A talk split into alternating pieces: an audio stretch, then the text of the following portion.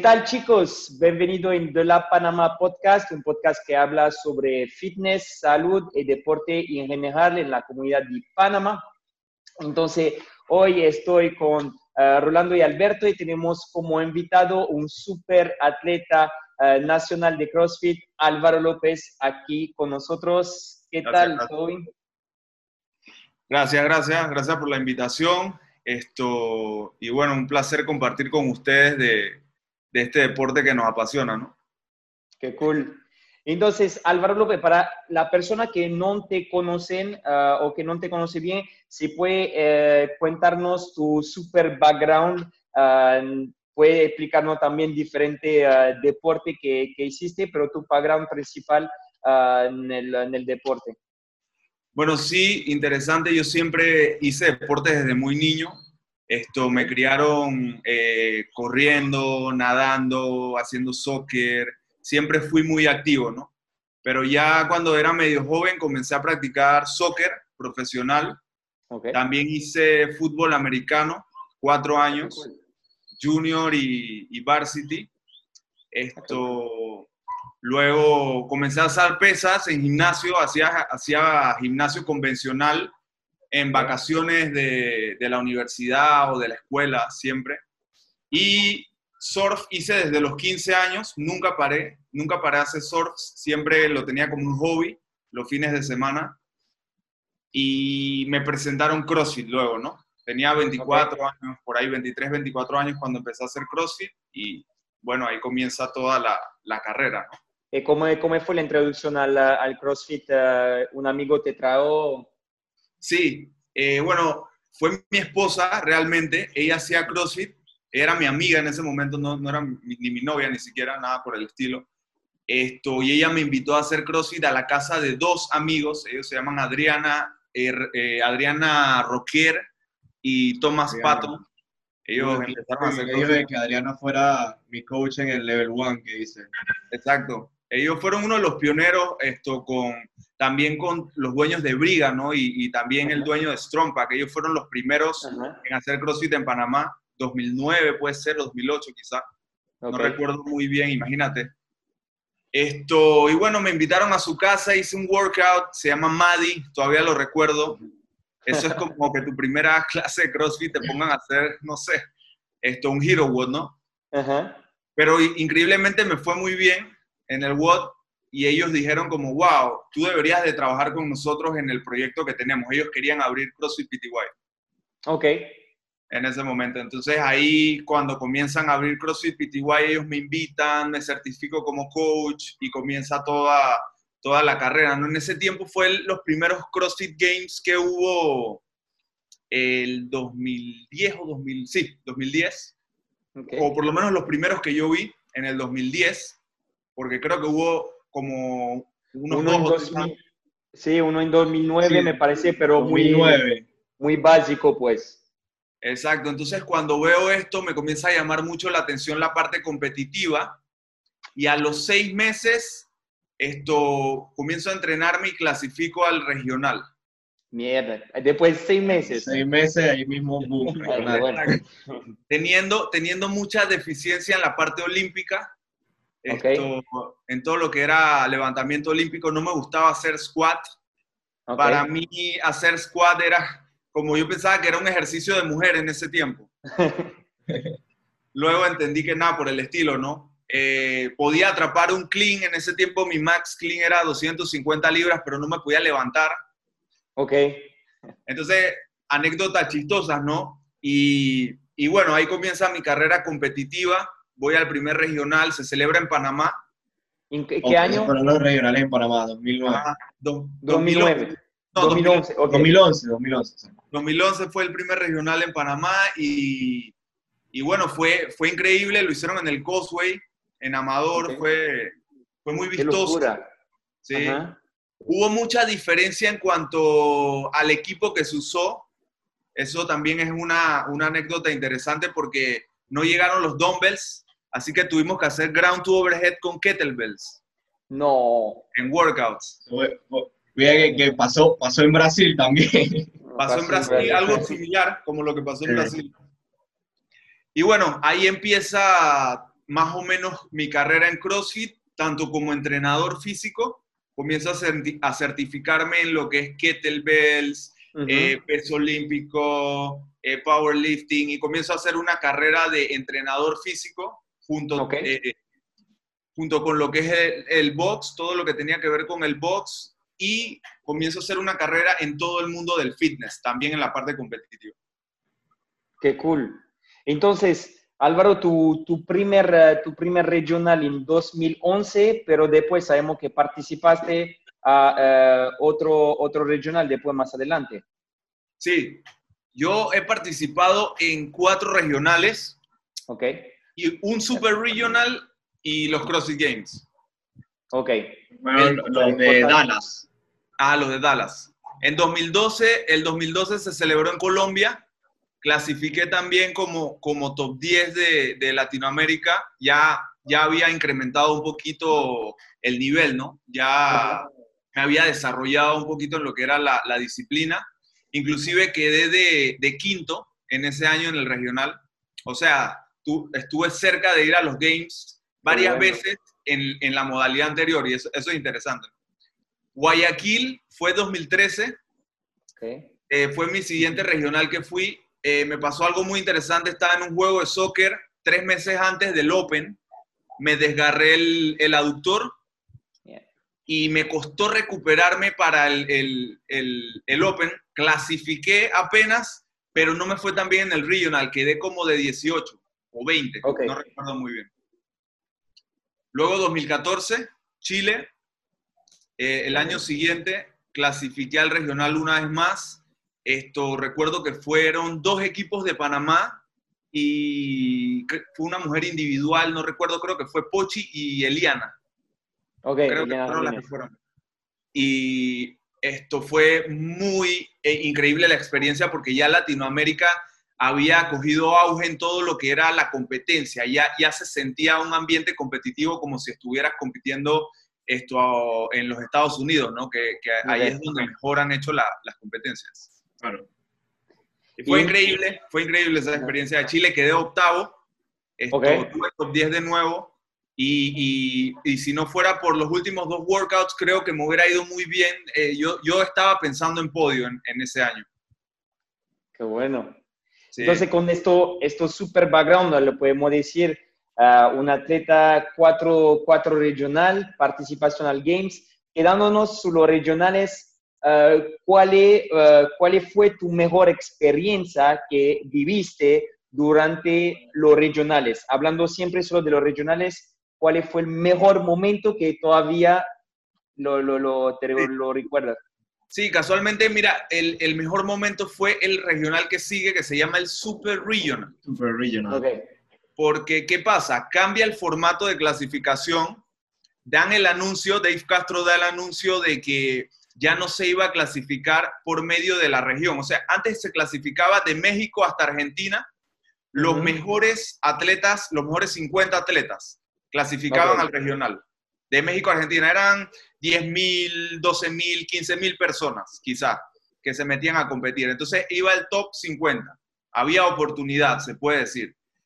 Pero ¿qué pasa cuando cambia el formato y comienza a competir América, toda América eh, Latina con Estados Unidos y dos regiones más? Entonces la cosa se pone difícil.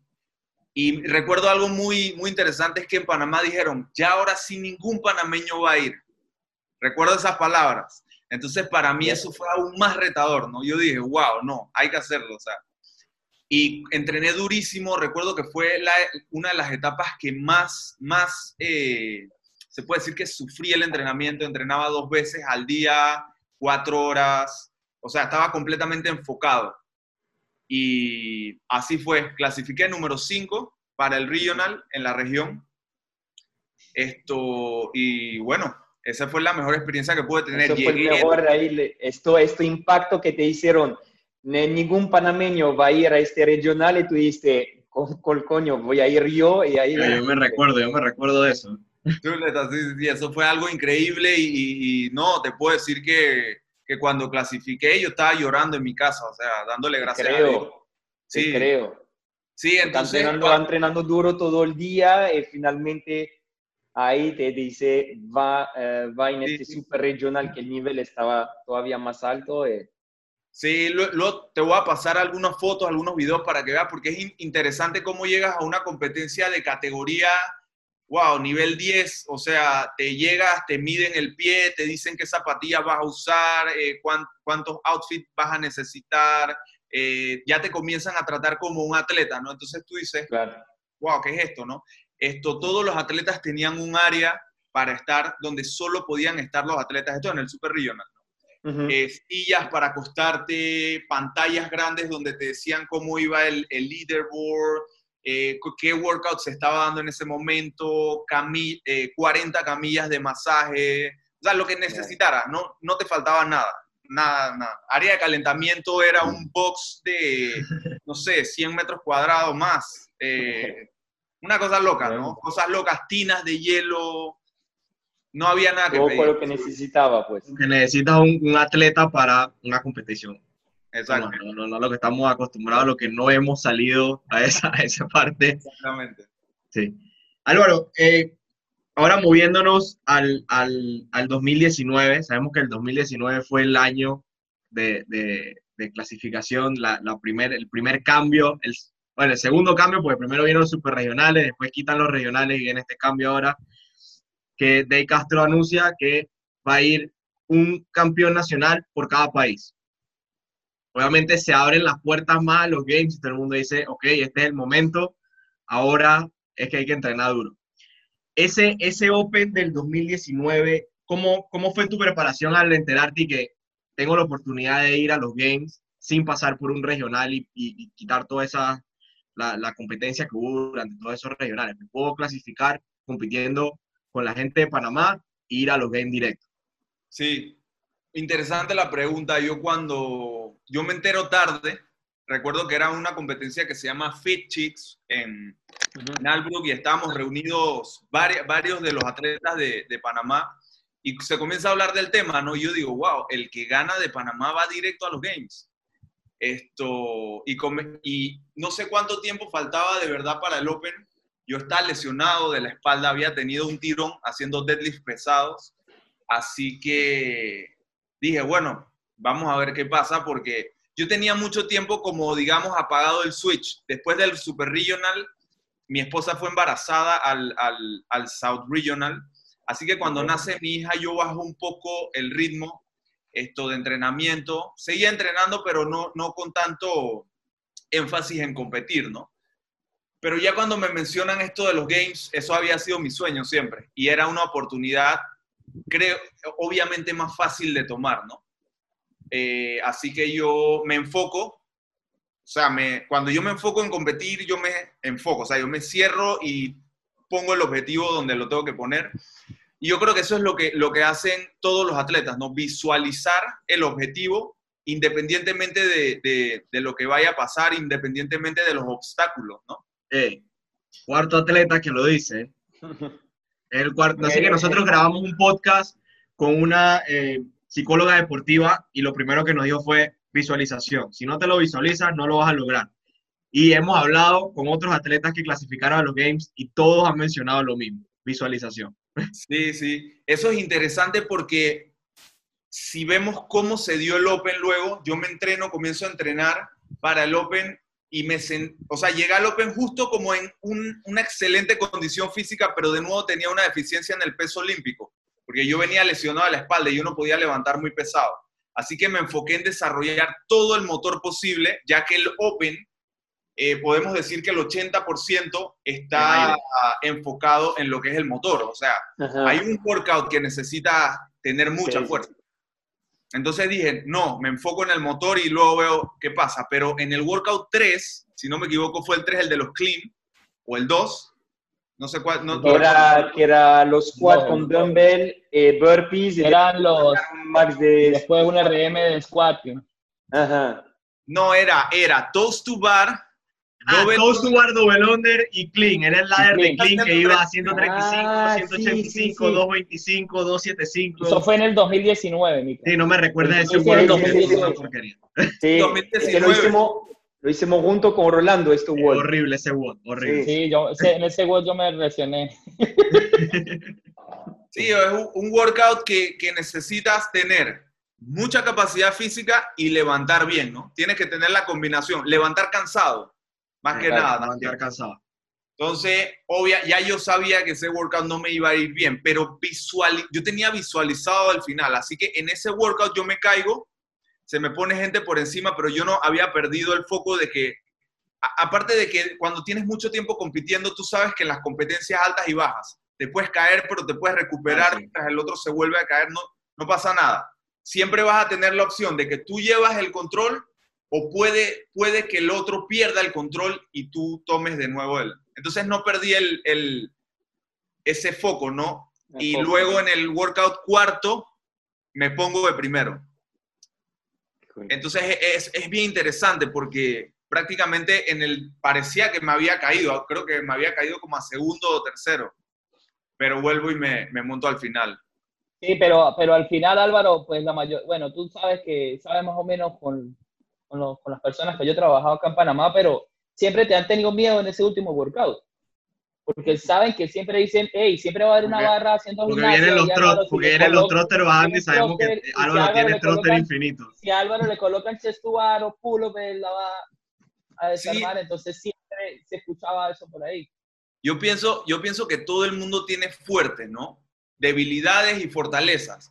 Entonces, bueno, para mí thruster y pull-up es una combinación eh, que de verdad me, me ayuda mucho. Tú me pones un Fran, yo te hago Fran tranquilo y, y- y no pasa nada, quedo parado. Pues son, creo que tu cuerpo, en cuanto a anatomía o, o tu metabolismo o, o todo cómo funciona, funciona de una forma dependiendo del workout. Eh, Pero si tú me pones deadlift y box jump, tú me mataste. O sea, esta combinación me mata. Entonces, los atletas, los atletas cuando llegan a cierto nivel, lo que a ellos los mata es mejor que el average de todo el mundo. Claro. O sea, entonces, Claro, eso es lo que pasa con ellos. Tú dices, ah, es que los tipos no, no le puedes ganar en nada, es que lo peor de ellos es lo mejor de, de los demás. Así es. Quizá, quizá ese no sea mi caso. Ah, eh, eh, estoy hablando de, de un nivel un poco, ese nivel del top 10 del mundo, del top 30 Ajá. del mundo.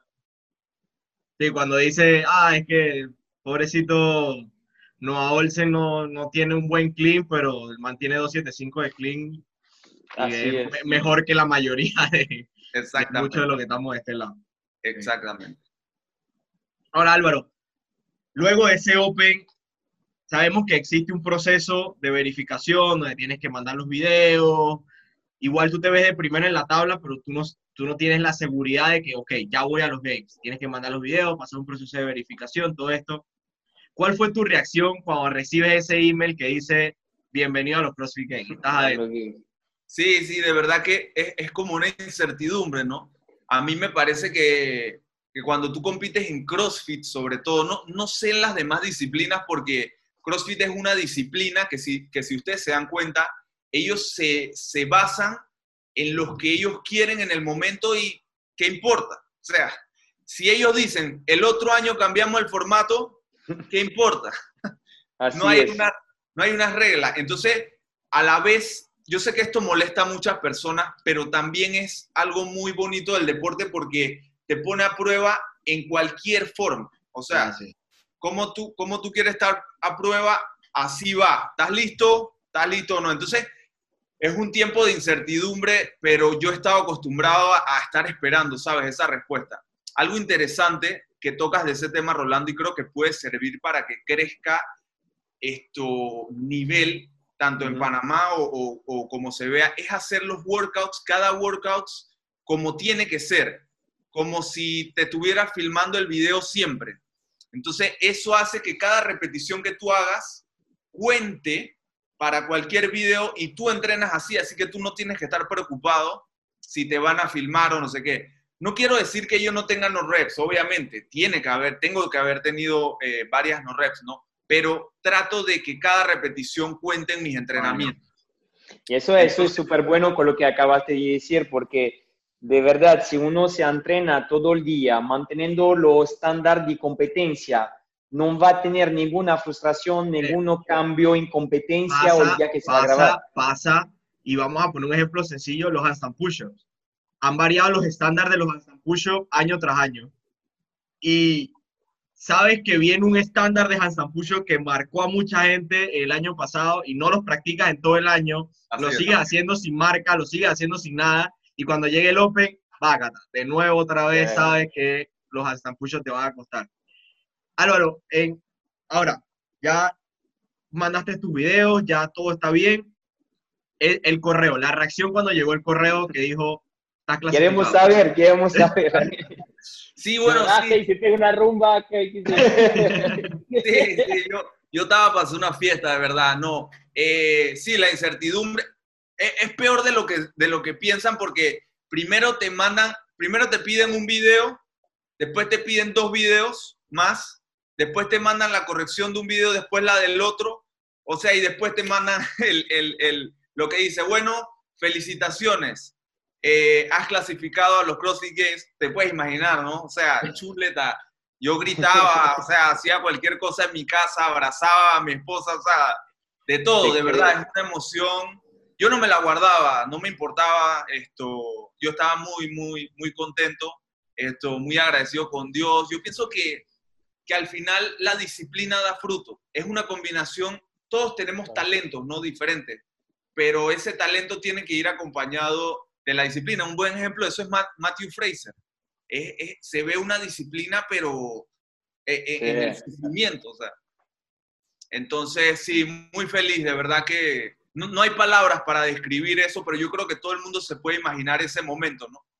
Y yo creo que cualquier persona, yo no quiero desmeritar a ningún atleta panameño, yo creo que cualquiera hubiera podido ir, pero eh, eh, hablando de nivel, ¿no? Del nivel alto en Panamá, pero debe de haber una disciplina, unas ganas, una entrega total en cada que hace la, que hace la diferencia. ¿Sabes que nosotros, nosotros lo comentábamos en, en cuando, cuando salieron todos el nuevo formato, las nuevas reglas, nosotros empezábamos a hablar en el box y yo era de los que decía, si hay una persona, y no es porque esté ahorita aquí en el podcast, que merece ir a los Games, es Álvaro por todo el background que tiene y todo lo que ha venido, todos los regionales que ha tenido, todo el entrenamiento. No, siempre yo, yo, empecé, yo empecé CrossFit en Panamá. Yo tengo seis años viviendo en Panamá y empecé aquí. Y desde que empecé CrossFit, el que está en primer lugar y la meta a alcanzar es Álvaro. Ah, tiene, tiene, Álvaro está ahí, tú tienes que ganarle y todos los años en el OPG, ok, atrás, vamos atrás, vamos atrás, vamos atrás. Bueno, cuando, me, empecé, cuando me empecé a acercar fue que dijeron que no, ya no puedes competir este libro fuera de aquí, anda Álvaro, ah, Álvaro. Cierto. Una pregunta. ¿Cómo cambia tu entrenamiento después que eh, ya sabías que habías clasificado a los CrossFit Games en términos de entrenamiento? Bueno, yo seguía, yo seguía una programación eh, específica Misfit. Okay. Creo que todos la conocen, eh, muy divertida ellos cuando yo clasifico a los games, ellos me mandan un, un email y me comienzan a, a, ofrecer cualquier tipo de ayuda que necesitara, comienzan a programar específicamente para los games. Ok. Sinceramente, sinceramente, a mí me costó seguir al pie de la letra lo que ellos demandaban del entrenamiento. Yo pienso que es muy importante independientemente de la competencia que tú vayas, que tú no, puedes, que tú no hagas cambios tan drásticos, porque no creo que una persona pueda entrenarse en tan poco tiempo, tanto, haciendo tantos cambios. Me refiero a que yo comenzara a ir a la pista, a que fuera al box tres veces al día, sacan sin contar de que yo tenía que trabajar aún eh, y hacer otro pocotón de cosas, que no es excusa, ojo, porque todo, todos esos atletas tienen que hacer otras cosas pero yo sinceramente traté de, apegarme lo más que pudiera al entrenamiento que ellos me mandaron, que demandaba un poco más de fuerza, segmentaba un poco más eh, lo que era el entrenamiento, lo categorizaba, por decirlo de una forma, había más fuerza, había más intervalo, había corrida. Algo, que, algo muy interesante y ahora que mencionas eso es que tuve que reaprender a nadar bien porque a mí prácticamente se me había olvidado nadar y yo tenía miedo de que el primer WOT fuera en, el, el, agua. Entonces comencé a nadar y bueno, volví a nadar súper bien, mejoré mis tiempos, tuve mucho entrenamiento de piscina, eso sí, eso fue un cambio. Eh, eh, es, lo, que, lo que comentábamos en el podcast de, de, de la programación que son periodizaciones de, entrenamiento, ¿no? O sea, es que cuando viene el Open, te tienes que enfocar en el motor, que eso es lo que más se ve. Luego, antes venían los regionales, tenías que entrenar para los regionales. Ahora tienes, digo, si clasificas el Open, tienes un poco más de tiempo para clasificar a los Games, pero empiezas a empezar a entrenar cosas que no, no entrenabas normalmente. Empiezas a nadar, empiezas a correr, empiezas a montar bicicleta. pero pero es, también, es también muy importante lo que dice Álvaro, porque tú sabes que fisiológicamente existe un tiempo requerido para tú mejorar una capacidad física. Y si no estás en ese tiempo, automáticamente pues buscas una lesión, ¿no? Entonces, una carga... Ahora imagínate y ponte, ponte en mis zapatos, ¿no? O, ponte en los zapatos de alguien que clasifica y vas a los CrossFit Games, pero te lesionas y no puedes ir, wow, o sea... No, es una locura. Incluso, Hay un sueño, un sueño. Incluso, incluso nosotros nos preguntábamos si tú ibas a competir ese año en, si tú vas a competir en, el crossword de ese año. Eso fue cuando Rolando quedó de tercero y nosotros estábamos. Es verdad. ¿Será que Álvaro va a competir? ¿Será que Álvaro porque, va a competir? Porque estábamos, nosotros estábamos diciendo, estábamos, coño, imagínate, tú dices, voy a hacer una competencia de preparación y en esta competencia puede ser por una huevazón, te lesiona y no puede ir a los games. Entonces estábamos, wow, Ahí yo, lo iba a hacer, ¿sabes? Yo estaba, yo estaba cerrado a hacer la competencia porque yo pensaba que me iba a ayudar a, a, un entrenamiento, pues más, para ir a los Games. Pero me dijo la programación que no lo hiciera. Así que yo dije, bueno, si lo están diciendo es por algo, mejor no lo hago. Sí, eh, eh, hablamos, hablamos también con otra atleta de Colombia, eh, no, Julián. Julián, que, fue, que es el que, el que le clasificó este año por Colombia, él nos decía, a mí, mi coach, de, él, entrena con Misfit, me programa qué competencias son las que voy a hacer. No es que este fin de semana... No, él entrena con Soul. Él entrena con Soul. No, ajá. Él, decía, no es que este fin de semana se le una competencia y voy a competir, no. Mi coach a mí me programa y me dice, vas a competir en esta competencia, en esta competencia, en esta competencia, antes de llegar a los games. Y, es poco lo que se, cómo se estructura pues, el, el entrenamiento. Así es. Sí, porque si no después puede ser un riesgo bastante importante porque tú realizas tu, tu, sueño, entonces tu objetivo era ir a los Games, finalmente tienes la oportunidad de ir, es, en esta calcular súper bien la carga de trabajo para ir allá.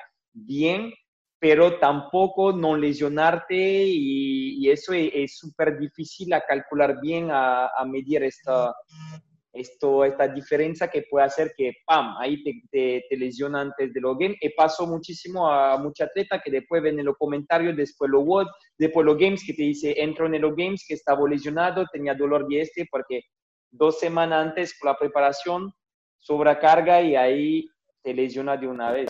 Y es un, es un balance interesante porque cuando llegas allá, una vez llegas allá, tú te das cuenta o sea, la experiencia es tan increíble que tú dices, wow, me hubiera encantado entrenar todo el día antes de venir aquí. Porque, o sea, yo puedo tratar de describir la experiencia de, haber ido a, los CrossFit Games y no lo digo, no lo digo, no lo digo exactamente por, por, por cuánto participaste o, o hasta dónde llegaste, es desde que tú pisas Madison eh, la ciudad entera está llena de, del ambiente, los hoteles están llenos de... Están preparando para, para, este evento. Ellos conocen tu nombre, esto, los bancos te llaman, te apoyan, eh, es una locura, o sea... y hablando, hablando de esto, quiero que tú cuentas un poquito, entonces, porque tiene, eh, ir a los Games es un sueño de mucho, de mucho atleta. en Panamá tiene atleta más joven que ahorita están, yo quiero ser eh, como Álvaro López y yo también representar Panamá los Games. Es, tú puedes contar a esta gente tu experiencia, entonces cuando llegaste allá, la cena con Dave Castro que me va a anunciar cómo eh, va a proceder los Games, todo este, este cosa. Lo, la inscripción donde cuando veas la foto y que ve pasan todo el outfit, imagino que puta, cuando te hace la foto con tu nombre, que tú dices, coño, yo cada año estaba mirando a esta gente hacer su foto y ahorita yo estoy aquí haciendo mi foto. Entonces, ¿se puede contar esto? Sí, claro, claro. Wow, sí. Como te decía, todo es una experiencia. El hotel donde, donde yo me estaba quedando, que quedaba como a 800 metros, más o menos del, del venue, que es donde se celebran los CrossFit Games, estaba lleno de, de los elevadores, todo, te preguntaban si tú eras atleta de los Games, había un descuento especial, o sea, la, experiencia empieza desde que tú pisas Madison. Entonces, una vez llegas, tú tienes que hacer un registro de atletas donde tú estás formando la fila y tienes a Fraser, eh, no sé, está Annie Torisdotter, está todos los atletas que, que tú has visto eh, toda tu vida participando, que sabes que son, wow, de otro planeta, te das cuenta que, que tú puedes estar a ese nivel, o sea, sí se puede. Y, y, también aprovecho ese momento para decirle a cualquier persona que tenga ese sueño, o, o sea, sí se puede, tú lo puedes hacer. El tema es que va a demandar un, va a demandar una disciplina, va a demandar un enfoque, una entrega eh, que tienes que tener en tu vida, ¿no? Pero como te decía, llegas, haces el registro, te piden tu pasaporte, te pasan a un lugar atrás que, que nadie ve, es como, un, es como si estuvieras en, en Atlapa, en Panamá, un centro de convenciones, okay. pero te meten a una puerta donde solo puedes entrar con una persona que es tu coach.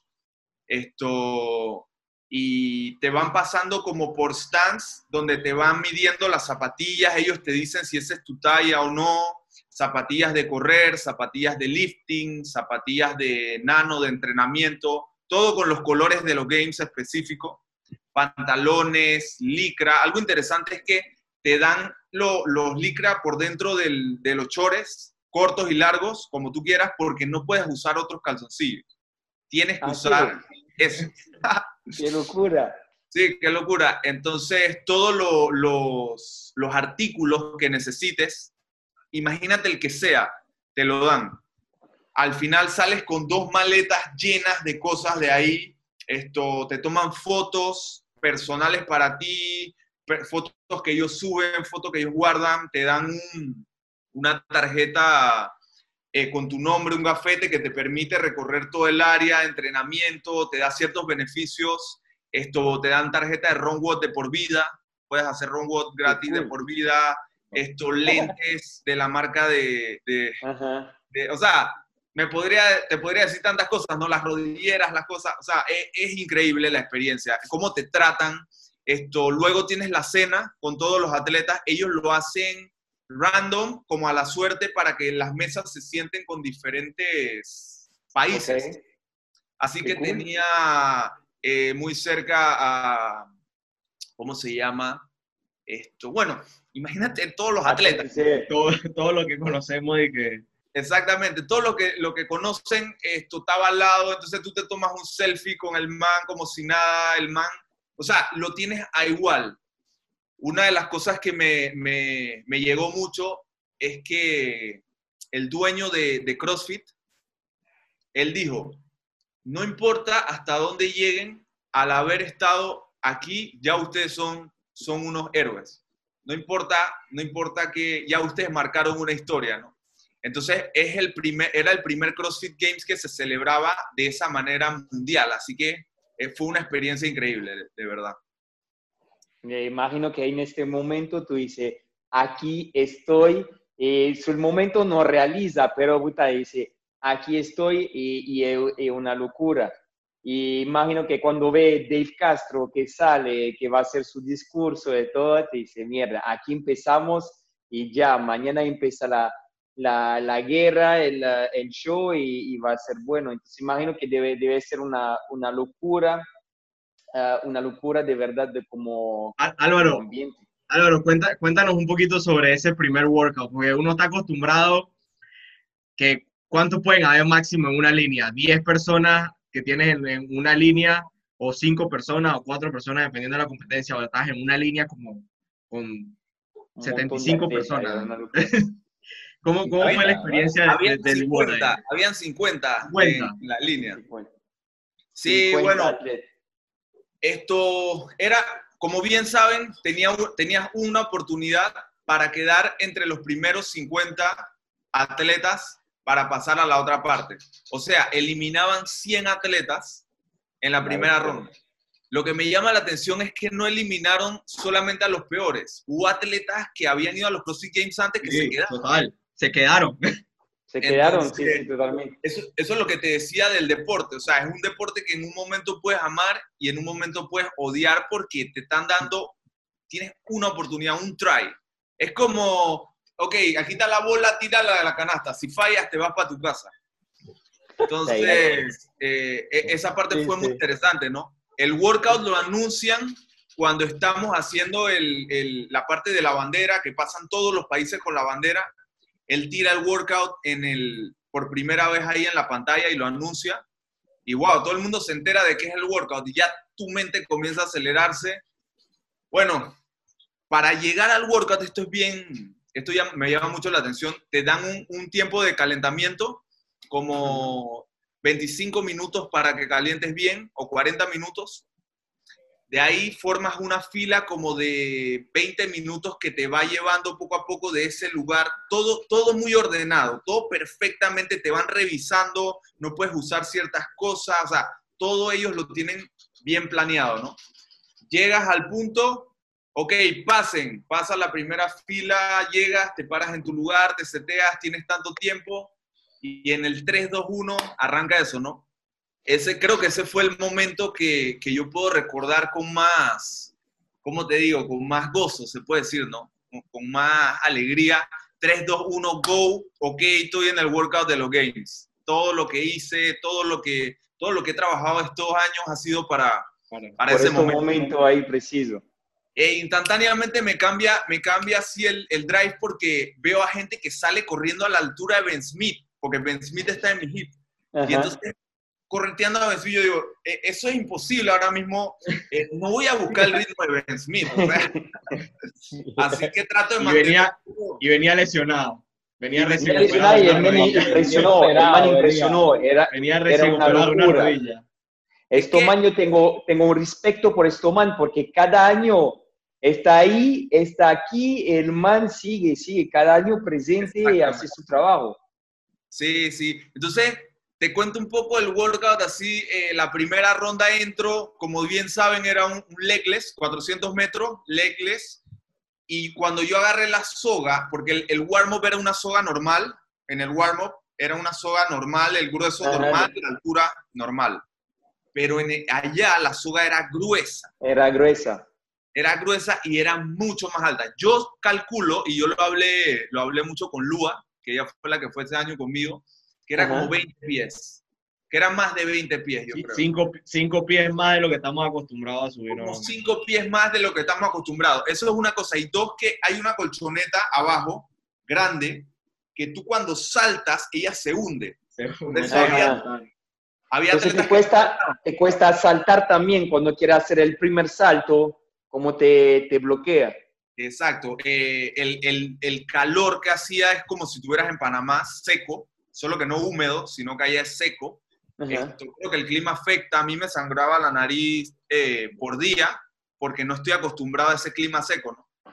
Claro. Pero, pero son detalles que te cuento que no es que afecta o no. Eso no es que vaya a ser un cambio. Lo que sí creo que afecta es la soga.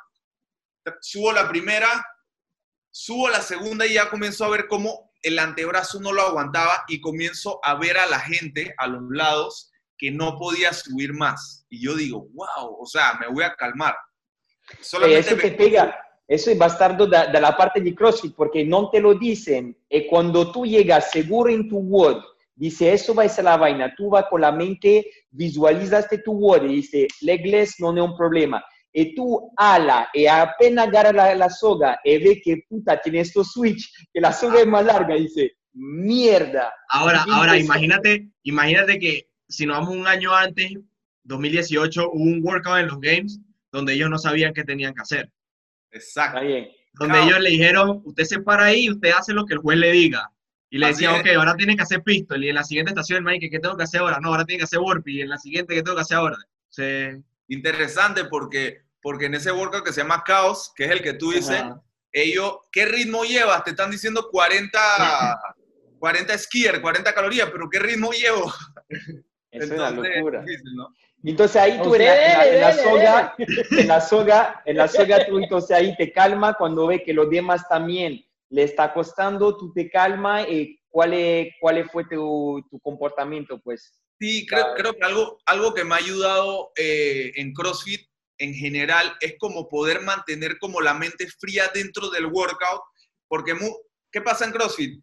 Tras que es un, ejercicio de alta intensidad que te genera una, una actividad cardiovascular tan alta, si tú estás estresado es peor.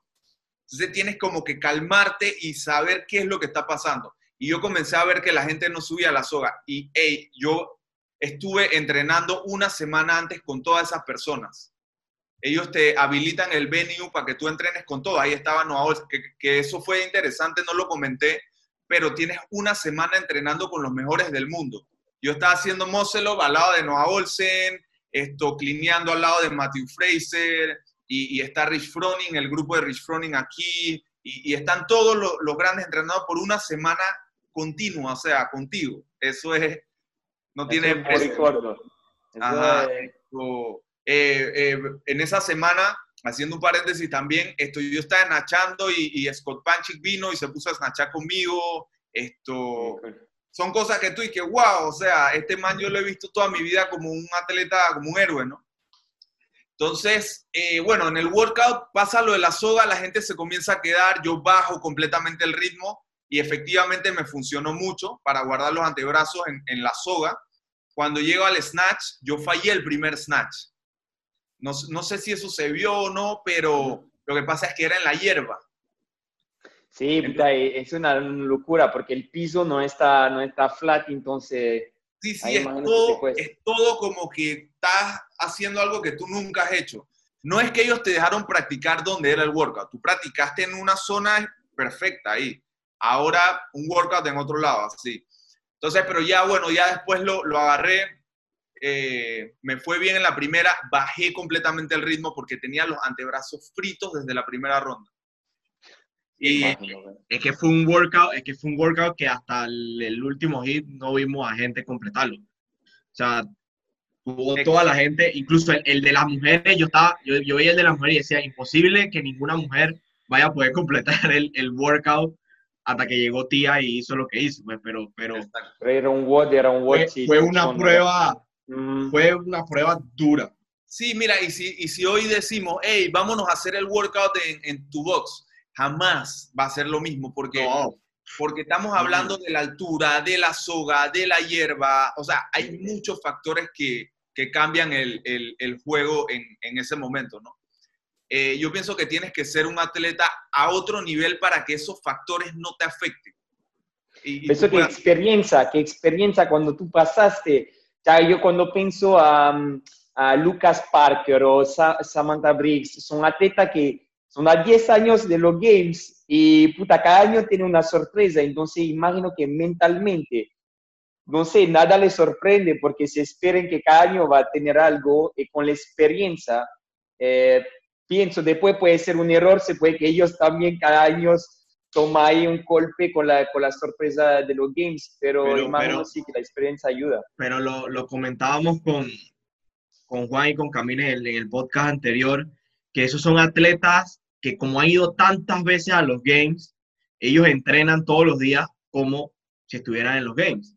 y practican, y lo que nos decía, practica eh, María Camila, que era la colombiana que fue ese año también, ella tuvo la oportunidad de entrenar por un mes con Froning, eh, en, con Froning en su casa con el team de Mayhem, y ella nos dicen, ellos entrenan todo. Ellos entrenan desde la salida, desde el, espacio que tienen entre donde tú corres y la barra, el correr siempre al final cuando terminas un workout, el, todas las mañas, todo eso lo entrenan ellos mientras ellos están entrenando.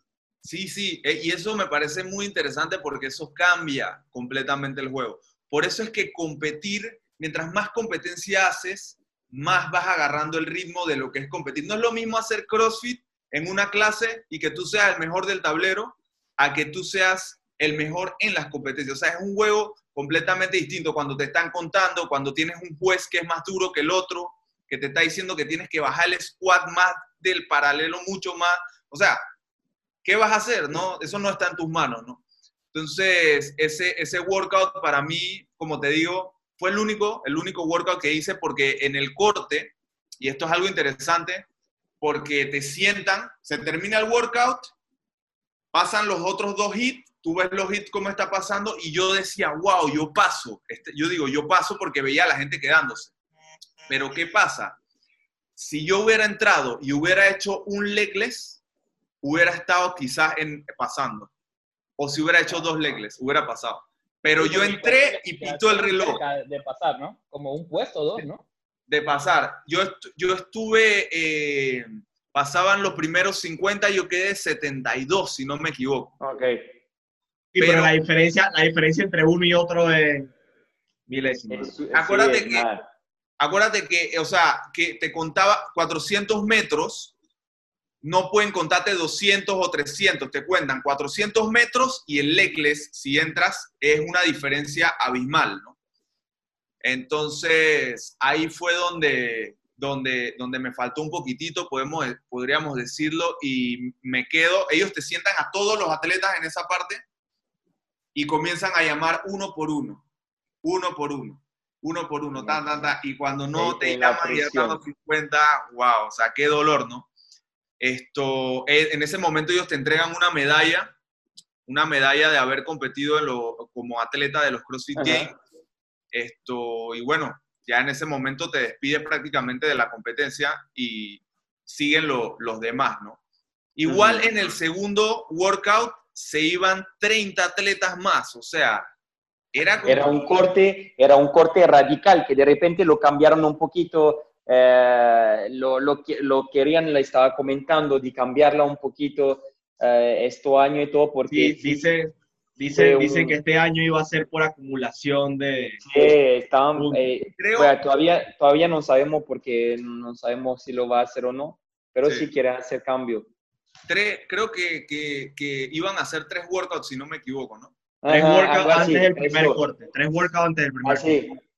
Porque tú te entrenas, te entrenas por un montón de tiempo y de repente tienes solo un shot que, como tú dices, el deporte que así, entonces te puede hacer test su todo y lo necesita aceptar como atleta, pero tiene, tiene gente, y aquí vamos después, eh, que te quiero hacer una pregunta un poco personal, pero tú, tú pones mucha energía en toda tu preparación, dinero, porque cuesta, porque eso es una realidad, cuesta ir hasta allá tiene un costo, entonces también si te regalan eh, outfit o cuál es, tiene un costo y también por la preparación, con la nutrición, con todo. Entonces tenemos lo atleta, eh, el top 30 que va a vivir con patrocinio que le va a permitir de no importarse de eh, la comida o trabajo, suplemento y todo eso, pero la realidad es que tiene un costo mental, eh, económico, físico que total, y tú vayas y haces un WOD es normal que coño te, te pega, te pega la cabeza.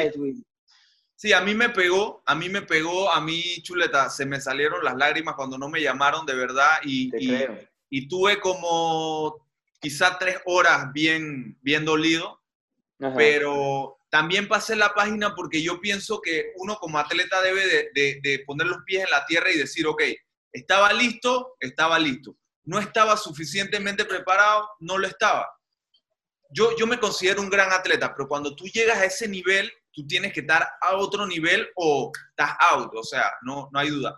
Quizá con un poco más de esfuerzo, yo pienso que cada workout, si yo te invito a hacer un workout hoy, lo hacemos, vamos a tener un resultado, mañana tendremos otro resultado, entonces va a depender mucho de cualquier cosa, cómo dormiste, qué comiste, cómo te sentiste, uno, uno perform diferente cada día, o sea, entonces puede ser que otro día sí hubiera pasado, o puede ser que si el primer workout hubiera sido el segundo, quizás, ¿me entiendes? Tantas cosas, pero, pero no hay excusas, no, no, no hay excusas para, para decir nada, simplemente es la experiencia y se acabó, pasamos la página y, lo podemos volver a lograr. y, y, aquí voy con una, una, pregunta un poco personal, entonces, quería saber cómo un atleta entonces que se clasifica a los Games, eh, y en este caso uh, tú Álvaro, ¿Cómo manejaste tu tiempo? entonces, tiene, tiene una niña, tiene tu esposa. ¿Cómo manejaste el tiempo entre entrenamiento, trabajo como coach y familia, que no es fácil y para, como tú dices, para llegar a este nivel, está una preparación, una disciplina, a otro nivel, alimentación, sueño, todo, Entonces, ¿cómo tú manejaste en el momento que te hicieron Valo Games? ¿Cómo manejaste esto? Sí, esto me costó, me costó mucho, sobre todo la parte de la motivación. Yo estuve acostumbrado a estar en un box donde siempre había muchos atletas, muchos atletas que competían y luego solamente estaba compitiendo yo. Así que te imaginas mantenerte motivado día a día, tener que hacer, ok, eh, parte a 100 calorías en el assault bike para arrancar, estás solo en el gimnasio, no hay nadie. Entonces, demanda un, un esfuerzo personal muy grande. Mira, yo creo que una de las cosas también que me ha enseñado la cuarentena es que entrenar en casa o, encontrar un lugar de entrenamiento que sea, eh, que no tengas que ir a un lugar físico y volver o que esté muy cerca de tu casa, cambia mucho el juego. Y si te das cuenta, los atletas como Fraser, eh, tienen en la casa. Tienen están en la, casa, pero tienen un box en la casa. Entonces, ahorita yo estoy en mi casa y si a mí me da la gana, yo digo, ¿sabes qué? Voy a hacer un EMOM con 135 libras, clean and jerk, eh, siete repeticiones, por decir un ejemplo, y voy, lo hago y ¿qué? No pasó nada. Y así, yo pienso que eso cambia un poco el juego y te hablo de esto por motivación. Me costó muchísimo. Me costó muchísimo mantenerme motivado. Una de las cosas que yo hacía era que ponía los games todos los días. Eh, para motivarte para los videos ahí motivacionales. Para saber a dónde yo iba, ¿no? Para saber dónde yo iba y qué yo tenía que estar haciendo.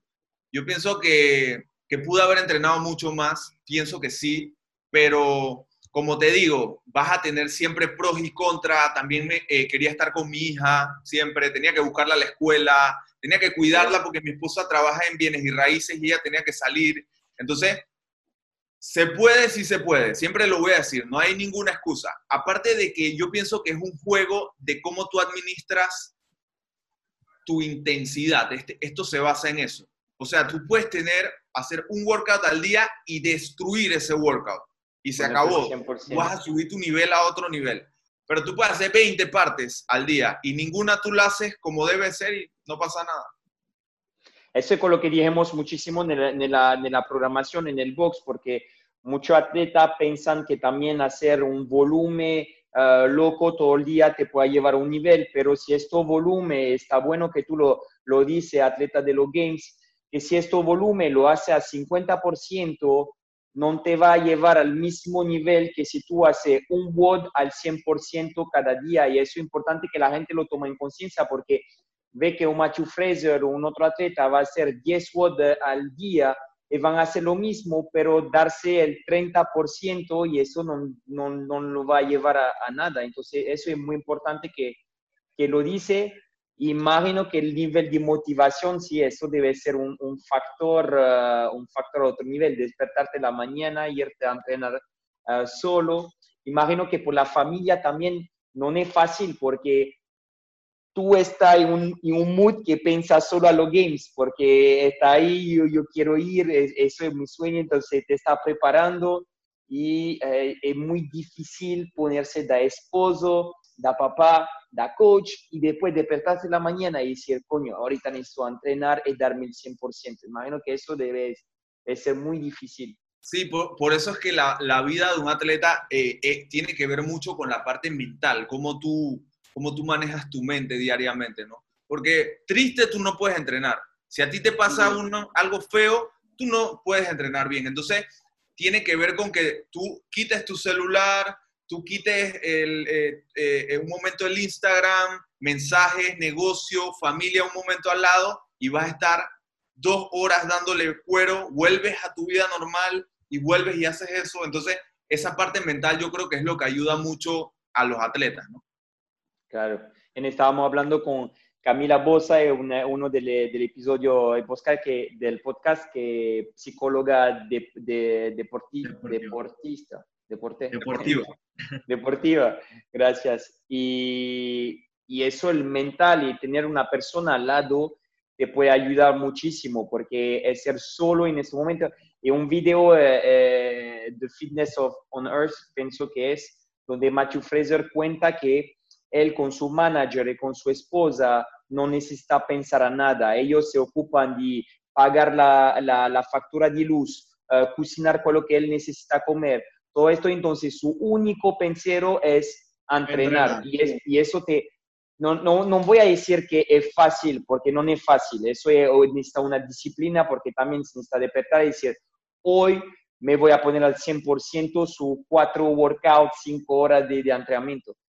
Pero te puede ayudar muchísimo de no decir, coño, hoy me pasó un peo en el trabajo, eh, hoy necesito ir a, buscar a la, niña a la escuela.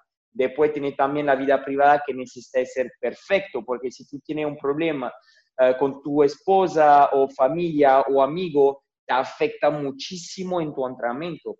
Sí, y mira, lo, lo, lo bonito de esto es que es algo personal. O sea, tú no vas a poder hacer lo mismo que yo hago para poder entrenar competitivamente o en alto rendimiento, sino que tú tienes que adecuarlo distinto porque tu vida es completamente distinta, tu economía es completamente distinta, tu, tu, familia es distinta. Entonces, ¿cómo yo acoplo el training a, mi vida? O sea, ¿cómo yo lo pongo esto que, que se pueda desarrollar al máximo con, con, lo que yo tengo? Eso puede pasar ahorita en la cuarentena. ¿Cómo yo me mantengo lo más fit que yo pueda? Yo vivo en un edificio, en mi balcón Ahora yo trato de mantenerme lo más fit que yo pueda en mi balcón. En tu balcón. Exacto, entonces así mismo es siempre, ¿no? Eh, de repente eh, tú tienes la parte de motivación en tu box porque tienes a muchas personas que quieren competir.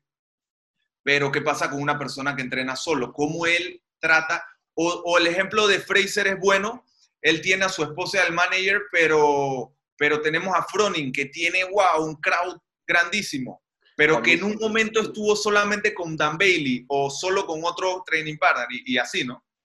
Estuve que Matthew Fraser, desde dos años o más que está entrenando con Tía, y ahorita también durante la cuarentena, ellos están juntos uh, y entrenan juntos todos los días para motivarse uno con el otro, porque eso es algo que, que, te ayuda muchísimo, tener una persona que te habla. Imagínate los dos mejores del mundo entrenando juntos. No, te No lo podemos hacer una regla, me gustaría nada más decir algo sobre eso. No lo hagamos una regla, porque hay atletas que entrenan solos y son unos animales. Así que no lo hagamos bien, pero sí, sí, tienen un plus, ¿no? Sí, yo veo Álvaro. Eh, Willy George, eh, Willy George, eh, un segundo Álvaro, que francés, entonces a, a lo game, y él yo lo sigo en su, su Instagram, y tú esto man que se mata todo el día, solito, en su casa, se ala, hace world loco, solo, y tengo un respeto eh, súper grande, porque yo lo veo todo el día, no es fácil entrenarse solo, entonces está súper feliz cuando tiene un amigo que te dice, oh, vamos a hacer un junto y dice, dale, así que te motiva, pero solo no es fácil. La vaina es que le aguanta los primeros dos minutos, después de ahí para okay. Álvaro, te voy a hacer la pregunta de los, de los 100 mil dólares. ¿Qué se espera de Álvaro López en el futuro? Mm, buena pregunta. Fíjate que a mí me gusta esto, vivir un poco como el día a día, ¿no? Esto, pero yo estoy cumpliendo 35 años este año. Siempre, siempre dije que si yo no iba a los CrossFit Games antes iba a tratar de ir como, más, como máster. Estoy, estoy, sumamente saludable, eh, me siento, para, para empezar de nuevo a competir, me siento súper bien. Yo creo que uno de los goals que, que me gustaría hacer es ir como máster, si no es que vuelvo a, a tratar de ir como... tienes que hacer el mismo Open. O sea que, o sea que tenemos a Álvaro López para rato. Para rato. Sería cool, sería Master. Molestando ah, ahí, como me decían. Ah, recuerda antes del Open, dice, bueno, sabemos que tú vas a estar molestando igual, dice. es que, eso, eso, era, eso era otra pregunta que ya lo queríamos hacer, pero medio la respondiste antes.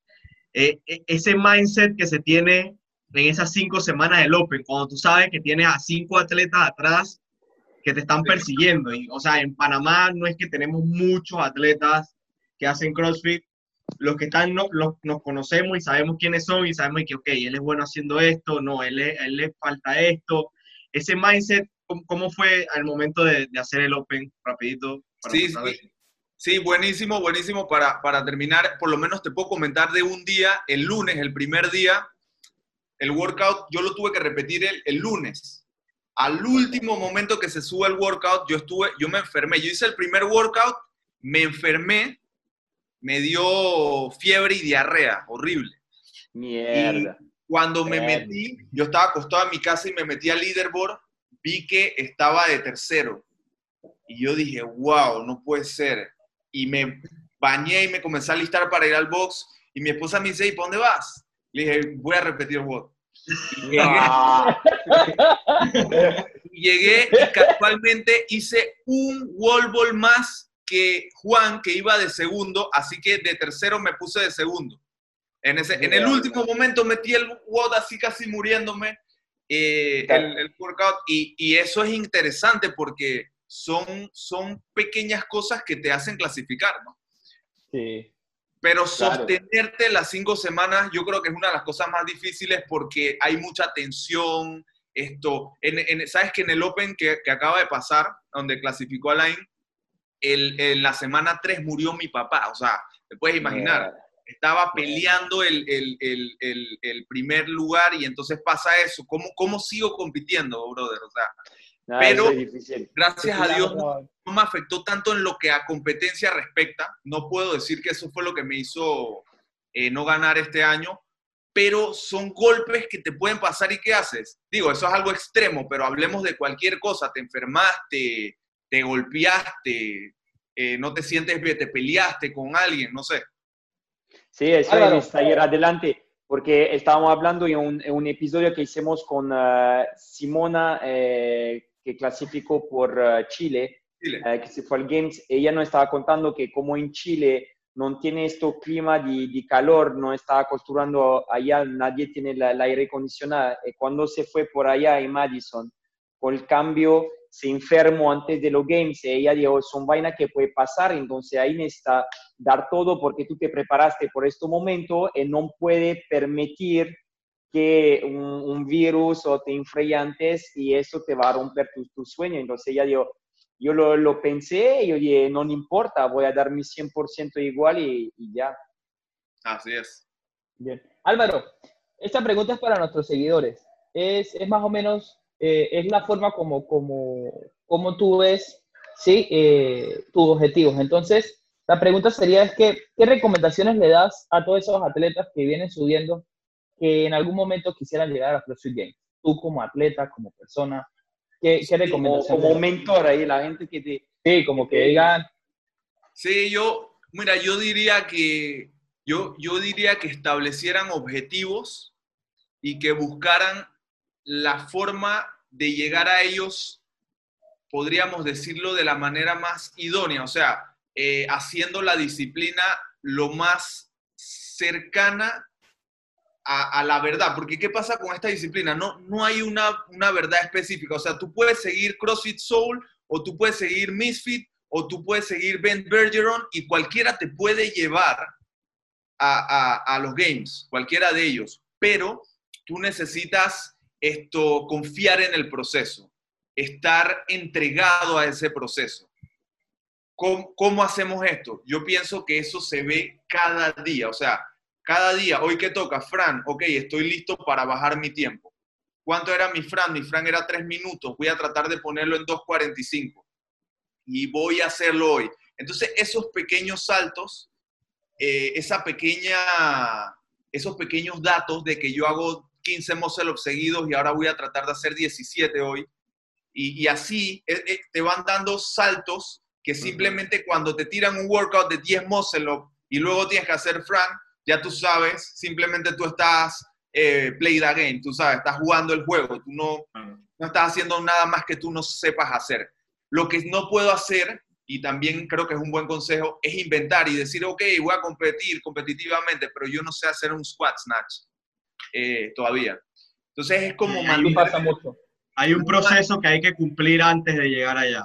Exactamente, que para unas personas es muy rápido y para otras es más lento, porque va a depender de, de- de cómo tú te puedas desenvolver en diferentes disciplinas. Yo puedo correr muy rápido, pero puede ser que yo tenga un, front, un front squat de 185 libras y competitivamente eso no me, no me funciona. Tengo que trabajar en fuerza, entonces.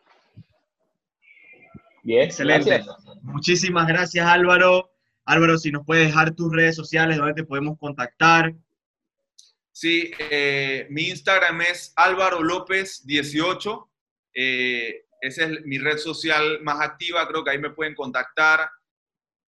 Eh, también mi número de teléfono, si quieren, cualquier pregunta a la orden. No, que después va a tener un montón de personas ahí que te van a odiar ahí. Vamos, vamos a tener problemas con tu esposa ahí, culpa de nosotros, pero así que si quieres lo puedes sueltar, ahí lo puedes sueltar. No, mentira, sí, sí, sí. Ahí me pueden hacer cualquier pregunta y siempre a la orden con todo lo que a CrossFit y a, a, a competencia respecta. ¿no? Excelente. También, chicos, recuerden que pueden salir a mica, mica.arroba de la Panamá. El de Alberto yo nunca me lo sé, tiene un montón de números. W, w coach, WL, WL, no, no entiendo el, el, Instagram de Alberto, igual se lo vamos a colocar ahí abajo, va a ser más fácil. solo, solo, solo sé que es punto de la, solo sé que es punto de la Panamá. Chicos, esperemos que les haya gustado, esperemos que les haya gustado este podcast. Recuerden, si les gustó, darle me gusta, clic a la campanita, compartir. Recuerden también que lo pueden escuchar por Spotify y iTunes, así que tienen todas las opciones disponibles para poder escuchar y aprender un poco sobre la experiencia de Álvaro y toda su background que ha tenido en el, en el mundo de CrossFit. Muchísimas va por gracias, más, va por más y Master, va por más y Master. Va, va por Master, ya, ya, ya saben, ya saben que el, el Open va a tener Ya saben ahí... que no se va a retirar, no se va a retirar, mamá ah, Todavía no, todavía no. Hey, gracias por la oportunidad, chicos, y bueno, espero que nos veamos pronto. Dale, con mucho gusto. Bien. Muchas gracias.